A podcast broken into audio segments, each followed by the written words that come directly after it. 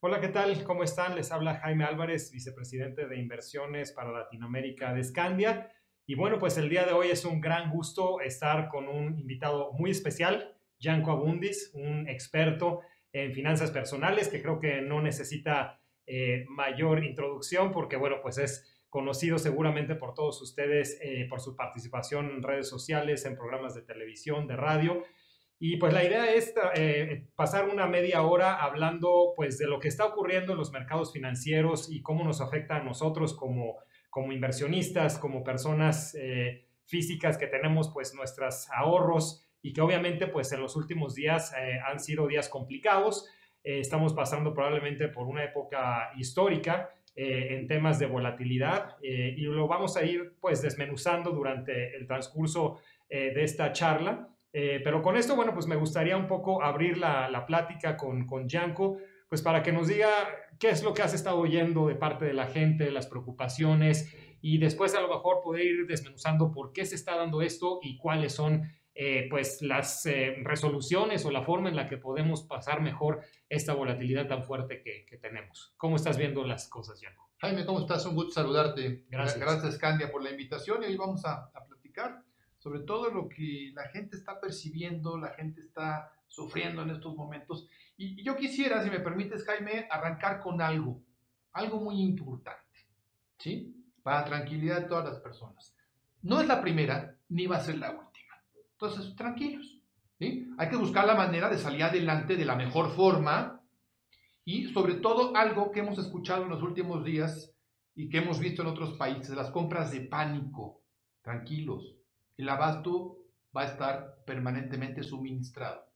Pero por otro lado, también existe un concepto no tan conocido, más, más bien esto quiero ponerlo en la mesa, Jaime, que se llama ventas de pánico. Todo lo que uno escucha que ocurrió, que se desplomaron las bolsas, que justamente sucede porque hay ventas de pánico. Y ahorita vamos a entrar al detalle de qué significa esto. Porque estamos haciendo normalmente las personas lo contrario a lo que deberíamos de hacer, porque es la psicología que tenemos. ¿eh? Entonces, yo quiero dejar un mensaje de calma, de tranquilidad. No tomen decisiones con las tripas, con la emoción, con el miedo, porque 99.99% van a ser decisiones equivocadas. Tranquilos, tranquilos, va a pasar, seguro. De acuerdo. Ese es un buen punto y creo que eso abre la, la puerta para hablar un poco del contexto, del por qué estamos viviendo esta situación y creo que aquí a lo mejor podemos empezar a entrar a temas muy, muy técnicos, pero, pero creo que lo podemos aterrizar para que todo el mundo entienda qué es lo que está pasando realmente en los mercados financieros. Realmente del último mes para acá las cosas se han complicado y específicamente tenemos creo que el tema que todos conocemos, el tema del coronavirus, que es una, pues obviamente una eh, enfermedad que obviamente tiene un tema de mortalidad no tan alto, de hecho, y que ahora mismo se está debatiendo eh, cuál es el porcentaje de mortalidad, porque aparentemente en China era un porcentaje muy bajo. Cuando la enfermedad migra a Italia, ese porcentaje aumenta un poco. Lo que sí creo que estamos todos ciertos es que sí tiene un alto grado de contagio, y eso creo que es lo que los gobiernos están tratando de evitar, el tener un eh, sistema médico colapsado por tanta gente contagiada, pero no es un tema realmente de mortalidad tan grande. No, no, no, no, no hay, hay que estar tranquilos. Miren, la parte médica no, no es lo que yo domino, pero conozco gente, amigos muy cercanos, colaboradores incluso de, de, mi programa de radio, que son expertos en la materia, y también es un mensaje de tranquilidad. Como lo dijiste perfectamente, mi querido Jaime, aquí la situación es que se pueda ver saturada, ¿no? Toda la atención médica, rebasada, desbordada, entonces hay que ser muy cautelosos en esta parte. Y los mercados financieros históricamente desde hace 300 y tantos años que tienen ya institucionalmente como los conocemos hoy, siempre se adelantan, Jaime. Claro. Es por si ocurre algo, por si pasa algo, de una vez salgo corriendo y me refugio. Eh, eh, guarden esta palabra, junto con la que les mencioné, la frase esta de las ventas de pánico, guarden esta palabra porque la vamos a emplear al ratito. Refugio. ¿Qué significa eso del refugio? Ah, es la explicación de lo que está ocurriendo, por eso hay que estar tranquilos. De acuerdo. Y entonces, pues a partir de todo este tema eh, de contagios, pues los gobiernos empiezan a decidir poner cuarentenas, ¿no? Y estas cuarentenas son justamente las que el mercado está tratando de poner en su justo medio, qué tanto va a afectar la parálisis, digamos, de muchas industrias, de muchas empresas, al crecimiento. Primero empezamos con el crecimiento de China, pero ahora ya estamos hablando más del crecimiento mundial. Lo cierto es que creo que si seguimos un poco el ejemplo de China, que sí, efectivamente hizo unas cuarentenas y unos paros muy eh, certeros y muy fuertes, eh, pero ya después prácticamente de un mes de haber hecho la, parte más álgida de, esos, de esas cuarentenas, ellos ya prácticamente le están dando la vuelta al tema, ¿no? Entonces, entonces ahí creo que ese, ese ejemplo es importante para que lo pongamos en el contexto de lo que está pasando hoy en Europa, lo que está pasando hoy en Estados Unidos y seguramente nuestros mercados no van a ser la excepción. Es muy probable que veamos también pues que algunas industrias, algunas empresas vayan a tener que cerrar eh, por algunos días, por algunas semanas para tratar de prevenir estos contagios. Y a final de cuentas eso sí efectivamente eh, deriva en, pérdidas económicas, pero hay que ponerlas también en contexto. ¿no? Estamos hablando probablemente de uno o dos meses del año en los que las economías van a tener un shock muy fuerte de crecimiento, donde va a haber mucha parálisis, pero pues de ahí hacia adelante creo que nos queda entonces sí el camino para la recuperación. Y en ese sentido creo que poner en contexto que hay ciertos motores de la economía que están bien armados, la parte del sector financiero está bien capitalizada, los bancos están en una buena situación como para que ya que pase esta crisis, pues eh, pongan ahora sí todas sus máquinas a trabajar y podamos salir adelante, ¿no? No sé cómo, cómo ves ese punto. Totalmente de acuerdo, Jaime. Yo, yo creo que no, no hay que sobreexaltar las emociones, como ya mencioné, y ser muy cautelosos. Yo creo que México lo vivimos, y recordarás, Jaime, 2009, que previo en el 2008 vino toda la bronca hipotecaria de Estados Unidos, arrastró a Europa y arrastró al mundo entero pero a México no le fue tan mal, Jaime. Cierto. ¿Tú te acordarás de eso? Correcto. Hubo una buena sacudida y además qué coincidencia, porque también hubo influenza. Entonces estábamos justamente en la bronca financiera de la cruda económica de 2008 cuando viene el tema de la influenza en abril de 2009, que más o menos venía cerrando el invierno, empezando la primavera. A ver, no son casualidades, es parte de la naturaleza humana y a los que nos gusta un poco la historia, habremos siempre leído esto, está muy bien documentado. ¿Qué te gustan los faraones en el egipcio antiguo? ¿Qué te gusta Roma? ¿Qué te gusta Grecia? Fenicia, ¿qué cultura? La China. Tenían pestes y tenían, tenían, tenían broncas de salud. A mí me viene mucho a la mente, y fíjense, tiene que ver con, con el tema financiero, porque un dato curioso, en 1347, 23 de octubre de 1347, se expide la primera póliza de seguros en la historia de la humanidad. ¿Qué tiene que ver esto con lo que estamos viviendo hoy? Ah, pues que justamente en 1347 estuvo la peste negra en Europa, que acabó con un tercio de la población. Pero no teníamos tecnología, no teníamos antibióticos, no teníamos los medicamentos que tenemos hoy. Entonces, ya lo dijo Jaime, no es un tema de que todo el mundo se contagie y fallezca mañana, ¿sí? es un tema de que pueda saturar toda la parte hospitalaria, toda la parte de atención médica. Y en el tema financiero lo que tenemos que hacer nosotros es conocer el mecanismo, Jaime, de lo que está atrás y por qué, lo, qué, es que la bolsa caiga, qué significa eso. porque esto es muy mediático, ¿eh? Los medios de comunicación, pues, pues finalmente salen diciendo con, con una voz de ultratumba las bolsas se desploman. Siempre me he preguntado, ¿los que están diciendo eso sabrán qué significa? La mayoría de las veces no. Pero en realidad, que una bolsa caiga significa lo del refugio que ya mencioné, Jaime. Correcto. Porque la gente, los grandes capitales, se ponen nerviosos y entonces hacemos ventas de pánico. Y en las ventas de pánico, ¿cuál es el lugar menos inseguro del mundo, financieramente hablando? Estados Unidos, sigue siendo. Correcto. Y entonces el dinero que yo tengo, vamos a pensar que traigo mi cartera ahorita. Aquí mi, mi, dinerito que traigo 250 pesos. Entonces, como me da miedo traerlos aquí porque se pueden infectar de coronavirus, pues me los llevo a Estados Unidos. Los mando para allá. Pero todos los que estamos aquí ahorita transmitiendo hacemos lo mismo. Y entonces esta casa, Jaime, pues va a tener broncas cuando quiero, oye, vete por los bolillos. Pues no, ya no hay bolillos porque el dinero está en Estados Unidos. Eso es lo que provoca que caigan las bolsas. Así de sencillo y de simple. Y es un efecto normal, que no, que no es gustoso, que evidentemente no es algo que quisiéramos, pero, pero es normal.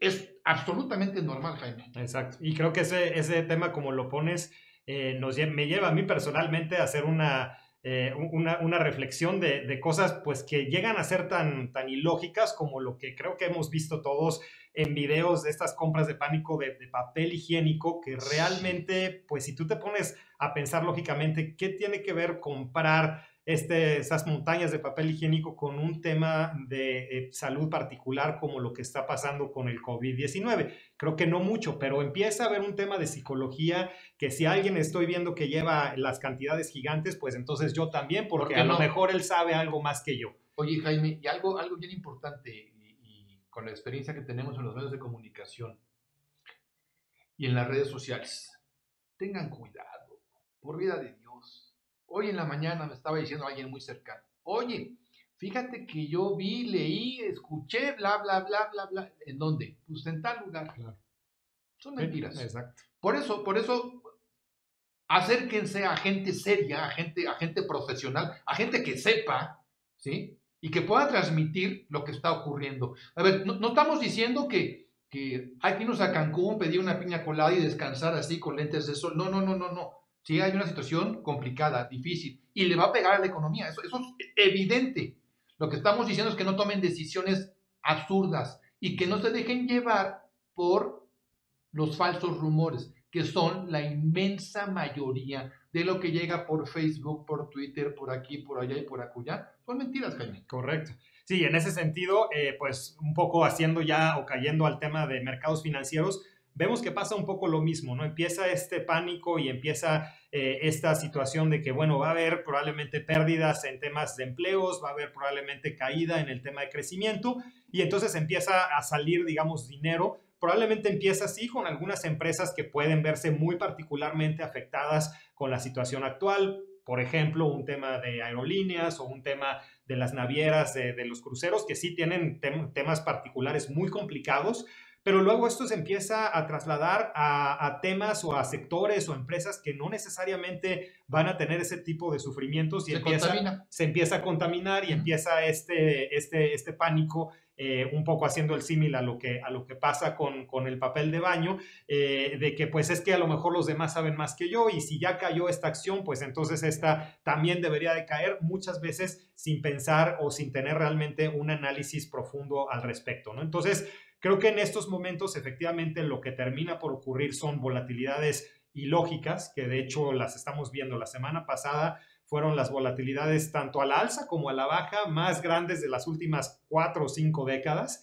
Eh, en el sentido de que todo el mundo está tratando, por un lado, de salir a compras de pánico, por otro lado, gente que empieza a pensar que son las grandes oportunidades de la vida y entonces empiezan a meterse también de una forma irracional. Y lo cierto es que las dos posturas, tanto esas ventas de pánico como unas entradas irracionales a comprar porque ya vi que cayó 30% sin saber por qué y sin saber qué empresas eh, hay ahí adentro de esas caídas de 30%, tampoco tiene mucha lógica, ¿no? Entonces, Creo que hay que ser eh, mucho más analíticos. Ciertamente no tenemos en el día de hoy toda la información como para tomar una decisión racional. Como dice Yanko, sí, se vienen cosas complicadas, pero hoy en día no tenemos realmente toda la información. ¿no? Hay muchas incógnitas, particularmente temas de los apoyos fiscales que van a poder dar en Estados Unidos, en Europa, que se están empezando a cuajar, pero que todavía no sabemos hasta dónde y hasta qué eh, nivel de impacto positivo, digamos, van a poder llegar a tener, ¿no? Y como eso mismo, tampoco sabemos realmente los avances que hay en la parte de la cura o de las vacunas del COVID-19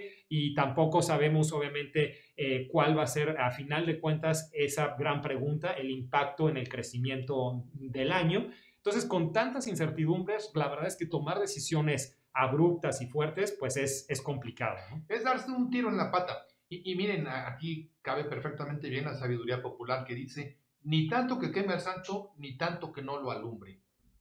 De verdad hay que ser mesurados.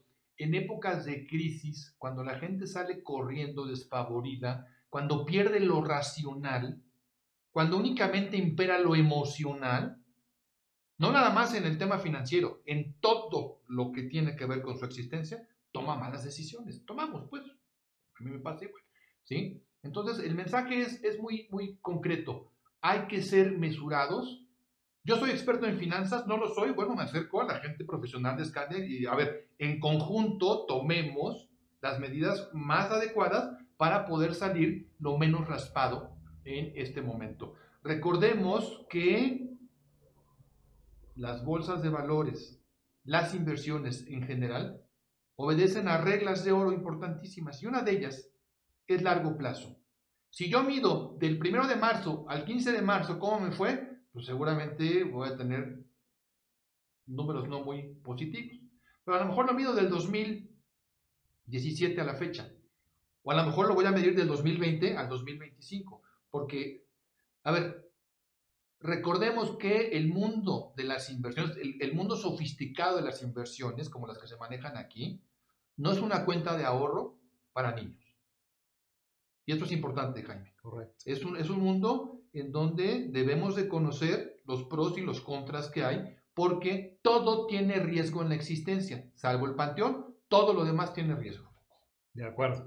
Sí, y bueno, pues creo que en ese sentido también, obviamente, invitarlos a que vayan eh, pasando sus preguntas y las vamos a ir respondiendo. Creo que lo que me, me, me hace reflexionar, Yanko, en este momento son esas, esas otras crisis que se han dado probablemente en los últimos 10, eh, 15 eh, años, que probablemente la del 2008, lo, tú ya la, comentabas, pues es muy, e, es muy recordada. Obviamente ahí había un factor muy diferente, ahí era una herida realmente al corazón eh, financiero del, del mundo y a, ese motor de la economía que eran los, los bancos americanos, que después eso se trasladó también a un tema de bancos europeos.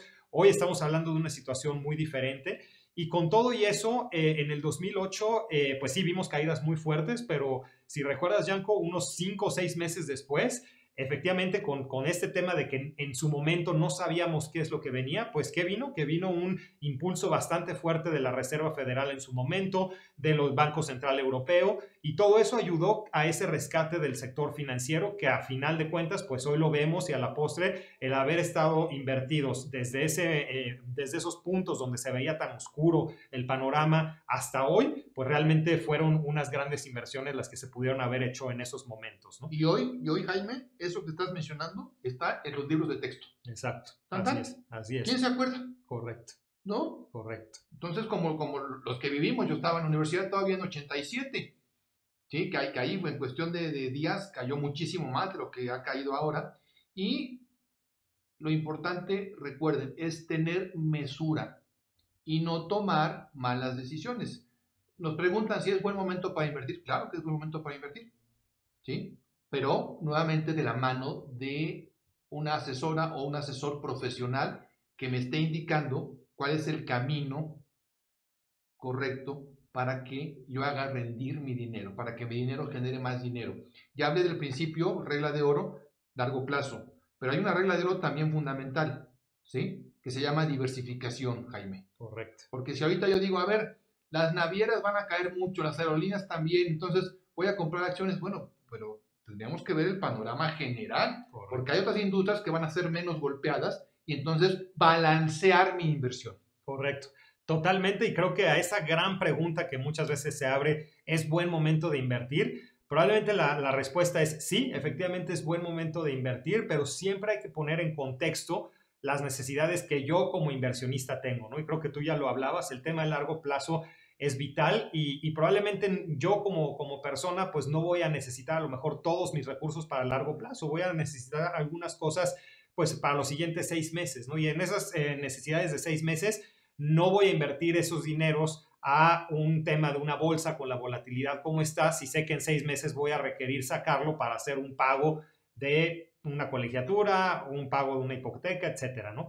Por otro lado, sí, sé que yo tengo unas necesidades desde temas de retiro, temas de planes a lo mejor ya más, más grandes, más de, mediano, de largo plazo, donde ahí sí este tipo de inversión del que estamos hablando, de inversiones muy diversificadas, que tengan una parte invertida en bolsa, en bolsa mexicana, en bolsa eh, internacional, ahí sí ya hace mucho más sentido, ¿no? Entonces creo que son momentos también para reflexionar qué también tenemos armado como persona nuestro portafolio personal hay algunas cosas que necesitamos mantenerlas en, eh, en cuentas de ahorro o en eh, fondos que sean muy conservadores porque las voy a necesitar dentro de poco y hay cosas que no, que las voy a necesitar dentro de muy largo plazo y justamente momentos eh, de caídas importantes pues son un buen momento para entrar, para ir armando poco a poco eso que a final de cuentas en el largo plazo va a ser un patrimonio que yo estoy necesitando o voy a necesitar más bien en el largo plazo, pero que lo tengo que ir armando desde el día de hoy.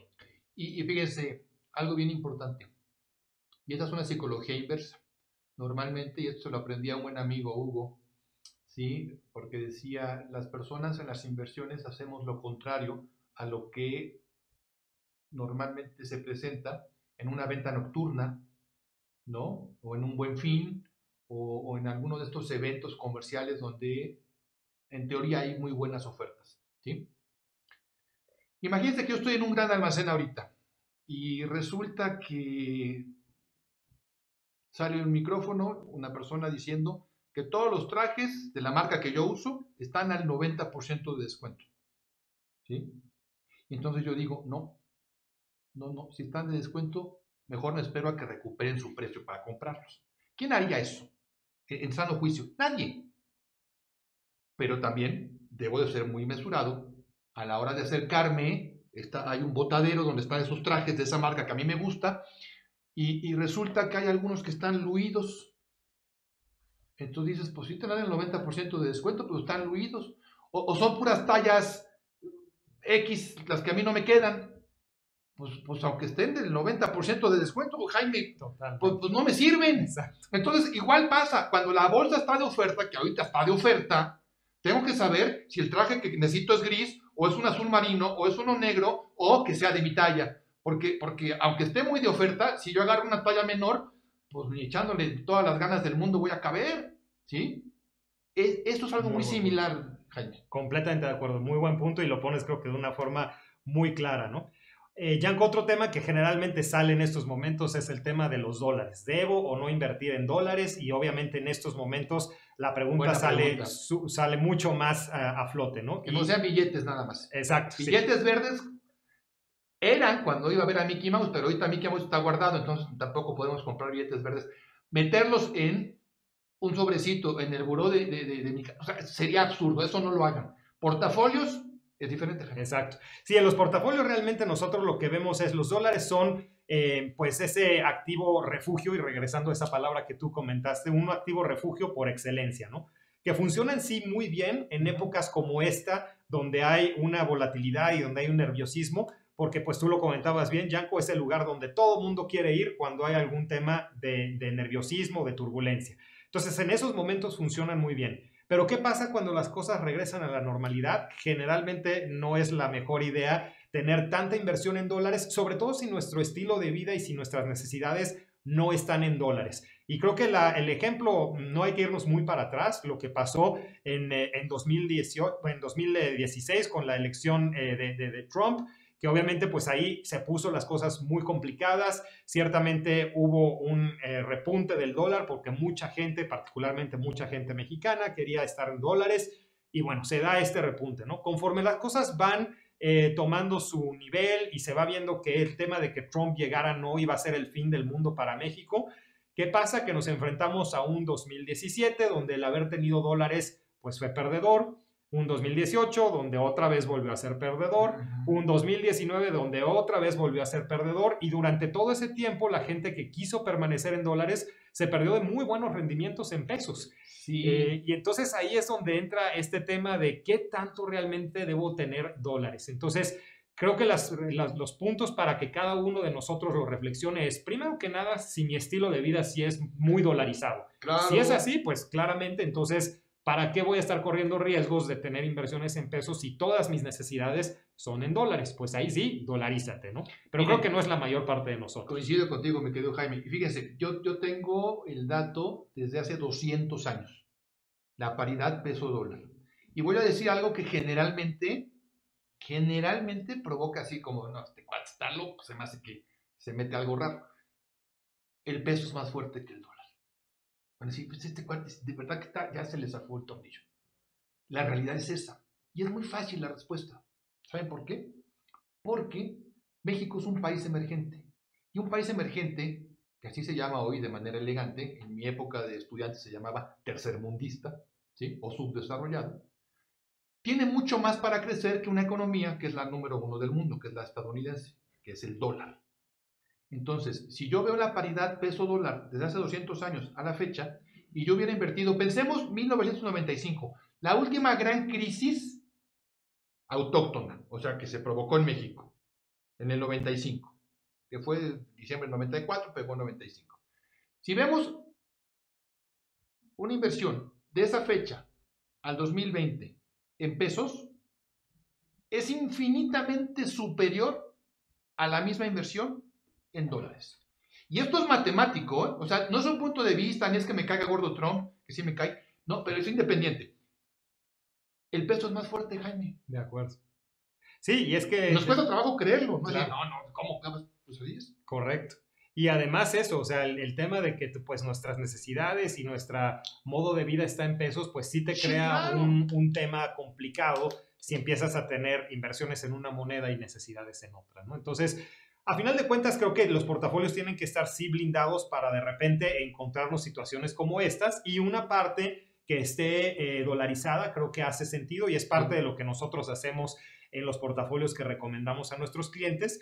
Pero, eh, pues de nuevo, de ahí a tener un portafolio 100% dolarizado, creo que hay que tenerle eh, su granito de arena porque, como bien lo explicas, como inversión no necesariamente es algo redituable, funciona bien en épocas de crisis muy particulares, pero en el largo plazo hay que tener su, su, granito de arena con ese tipo de inversiones. Pero fíjese, yo, yo aquí tengo al lado a un tipo de alto nivel en el mundo de las inversiones, no nada más en México, en todo el planeta. Y te lo digo en serio, gracias, te respeto mucho.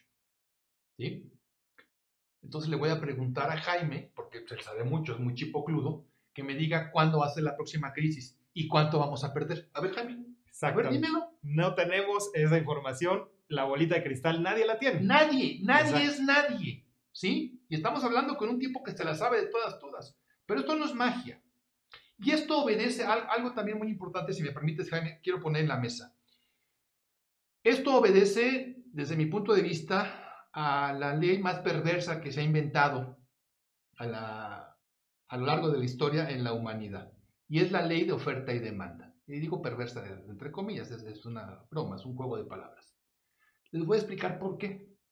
¿Sí? ¿Qué pasa con el petróleo? Por ejemplo, que la gente dice, no, es que el petróleo, se pelearon los árabes con los rusos y entonces están de caprichudos. Pues, esa es la palabra. ¿Sí? Y entonces, pues cada quien hace lo que se le pega la gana. ¿Ustedes se acuerdan de aquí, aquí en México, en nuestro país, que de repente los productores de piña para controlar el precio de la piña, la regalan o la tiran incluso, la tiran, de la piña, la mandarina, de la naranja, lo que sea. Porque eso provoca, cuando hay, a ver, cuando hay mucho de un producto, y esto lo sabe un ama de casa con segundo de primaria, ¿sí? Cuando hay mucho de un producto, ¿qué pasa con el precio? Baja. Y cuando un producto escasea, ¿qué pasa con el precio? Sube. ¿Qué es lo que ha ocurrido con el dólar? Pues que escasea el producto porque la gente saca su dinero en dólares y se lo lleva al refugio, que ya mencionamos varias veces, llamado Estados Unidos.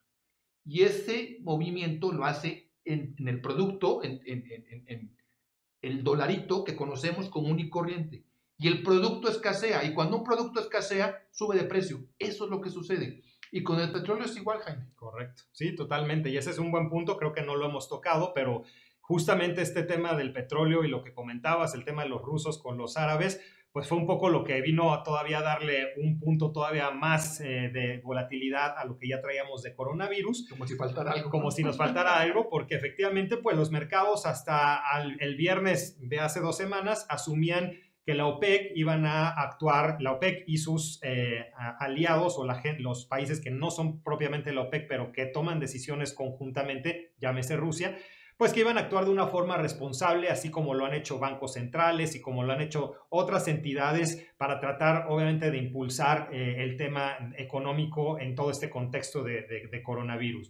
Pero ¿qué pasa? Llega la OPEC con Rusia, donde todo el mundo esperaban que bajaran la producción para apoyar justamente este tema del precio que, que comentas, Yanko, pero pues por una agenda política muy particular de Rusia deciden pues yo no entro a este, a este juego Muchos les especula por qué no, no quiso hacer los recortes de producción. Mucha gente habla de que lo que quieren es al mismo tiempo darle pues obviamente un golpe a la industria petrolera de Estados Unidos, que obviamente es una industria que está creciendo bastante, pero que sí requiere tener precios de petróleo un poco más altos, eh, porque también tienen técnicas de extracción más caras. Entonces, a partir de ahí empezó este tema y la Arabia Saudita entonces dijo, ah, bueno, pues si nos vamos a poner con este juego, entonces yo en lugar de recortar, más bien aumento, tratando de entrar en una guerra de precios, como tú ya lo comentabas. ¿Hay más producto de algo? Y el precio entonces cae. Esto no es algo que no hayamos visto ya también haciendo un poco de, memoria. En el 2015 los árabes hicieron exactamente lo mismo para tratar de frenar la producción de Estados Unidos y es un tema, la verdad, entre muy político, que ahí también no sabemos cómo se estén moviendo las fichas de la política árabe, rusa y americana.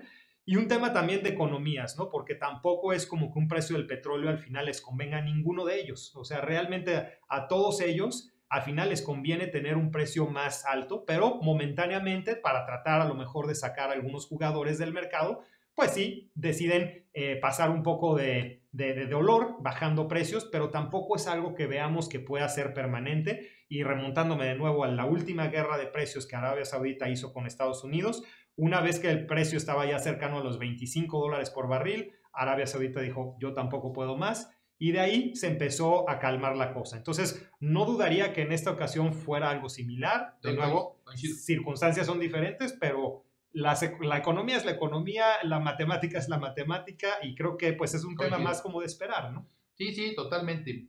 Y aquí eh, eh, el mensaje central de todo esto es que, a ver, tú, humilde mortal, ¿qué puedes hacer en cuanto al petróleo? Nada. ¿Qué puedes hacer en cuanto al coronavirus? Pues cuidarte, cuidar a tu familia, tratar de, no exponerte. Eso sí, eso sí está más en tu mano, pero no al 100% no puedes hacer nada por el país, puedes hacer por ti, por tu familia, por tu núcleo. ¿Qué puedes hacer con el tema del dólar? Nada.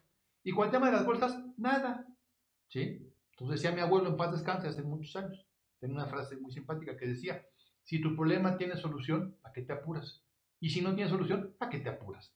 ¿Sí? Entonces, de verdad, tengamos calma, tengamos tranquilidad.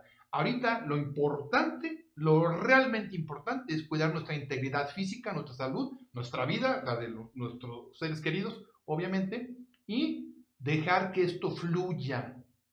No hay una bola de cristal para saber que esto dura de aquí a abril, dura de aquí a diciembre, dura de aquí al 2024. Estimamos que la recuperación económica vendrá hacia mediados del año que entra, una estabilidad ya buena, pero tampoco preveemos, y esto es importante, una depresión.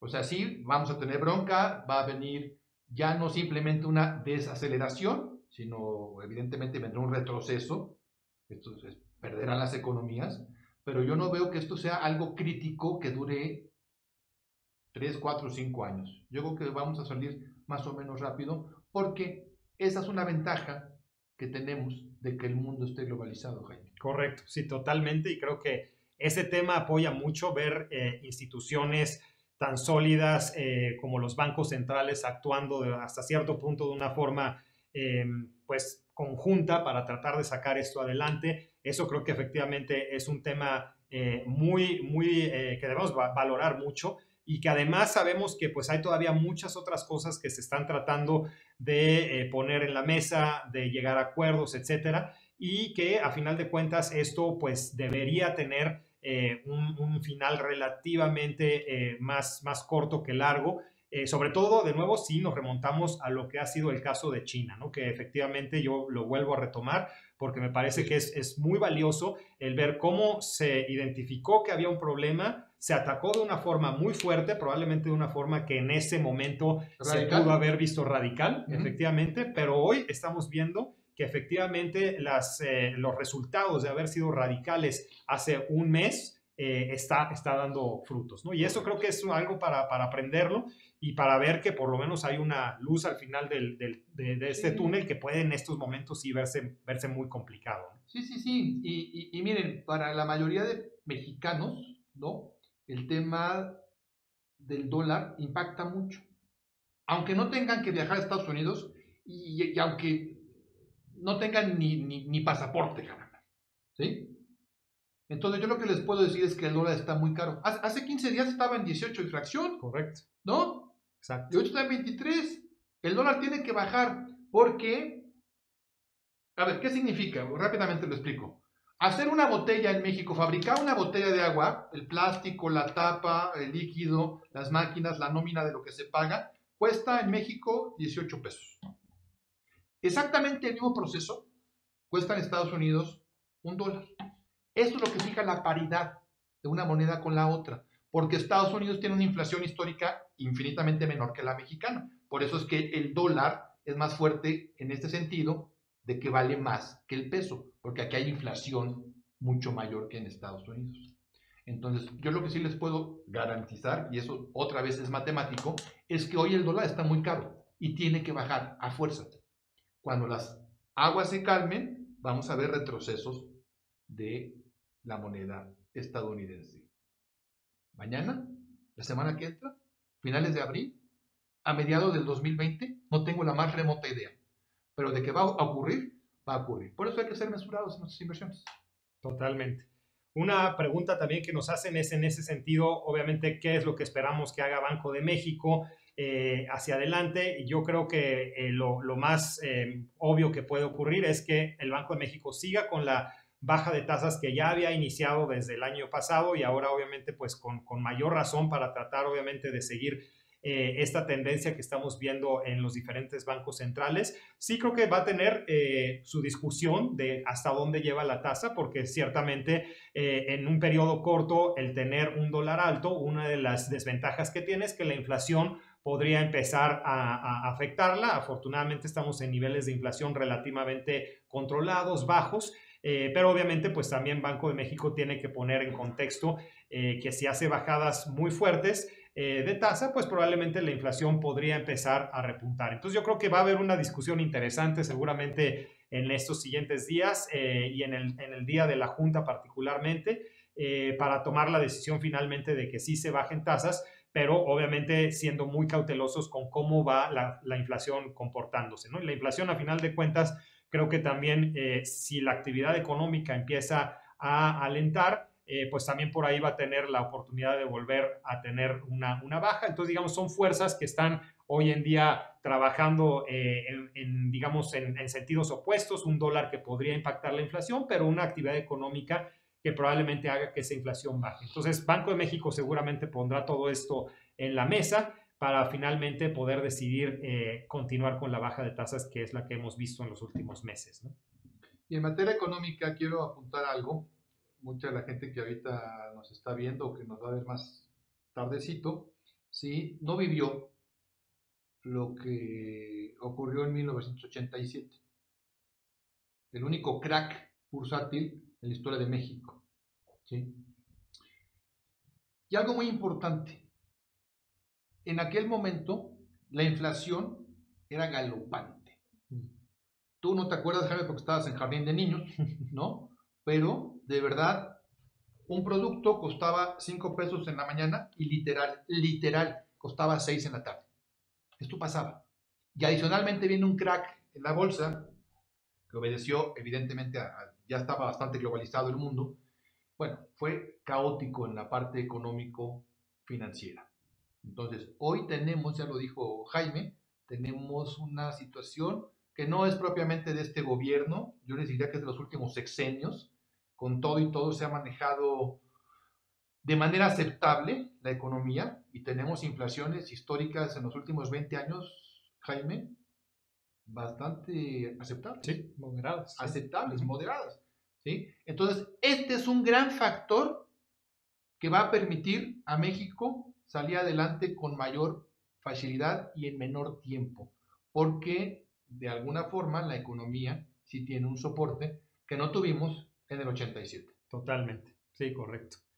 Y bueno, como un poco para ir cerrando, creo que también eh, recordar y que, bueno, pues nosotros en la parte que nos toca del manejo de portafolios, pues estamos justamente viendo esas oportunidades, estamos constantemente evaluando de todas esas caídas de la bolsa, cuáles son empresas en las que sí eh, vale la pena entrar, cuáles son empresas probablemente eh, en las que todavía deberíamos esperar en la parte de renta fija, las tasas pues no han sido exentas a la volatilidad y hemos visto en algunos plazos las tasas subiendo de forma importante, cosa que hasta hace, por ejemplo, dos meses el bono de 10 años estaba por ahí cercano al 6%, hoy está al 8%, entonces claramente es haber una oportunidad de entrada. tener una inversión al 8% en 10 años fija, constante, pues es algo que hasta hace dos meses se veía pues como muy poco viable y hoy la podemos tener. Entonces, eh, claramente hay que ser eh, pausados y gradualmente ir tomando esas oportunidades conforme también el tema de información que comenté vaya siendo más claro, vaya quedando más en la mesa,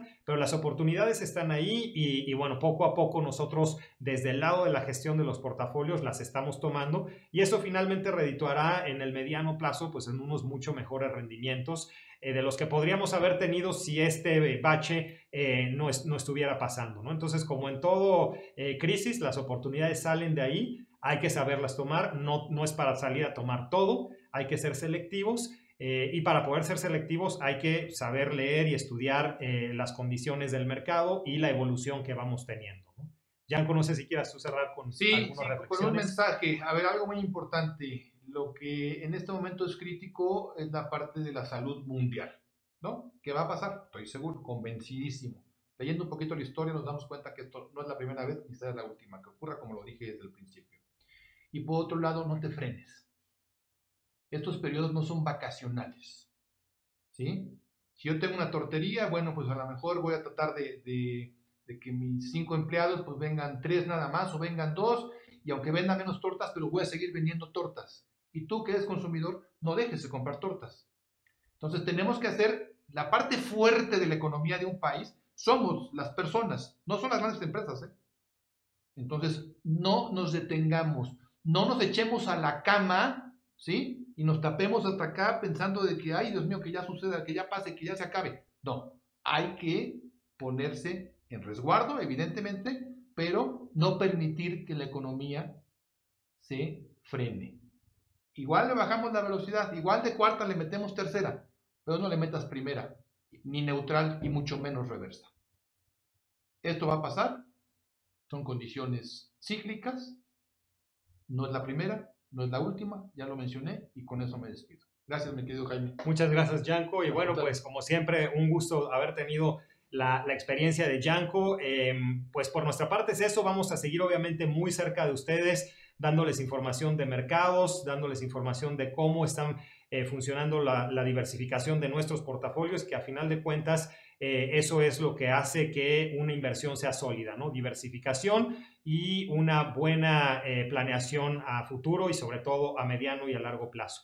Eh, por mi parte es todo, nos vemos próximamente y bueno, pues cuídense mucho, sean muy responsables tanto con sus inversiones como con la salud y obviamente pues esperemos que esto pase lo antes posible para poder retomar una trayectoria pues positiva como lo veníamos teniendo hasta hace un par de meses. Eh, hasta pronto y, y, pues cuídense mucho, nos vemos la siguiente por acá. Gracias, gracias, Janko. Al contrario, un gusto.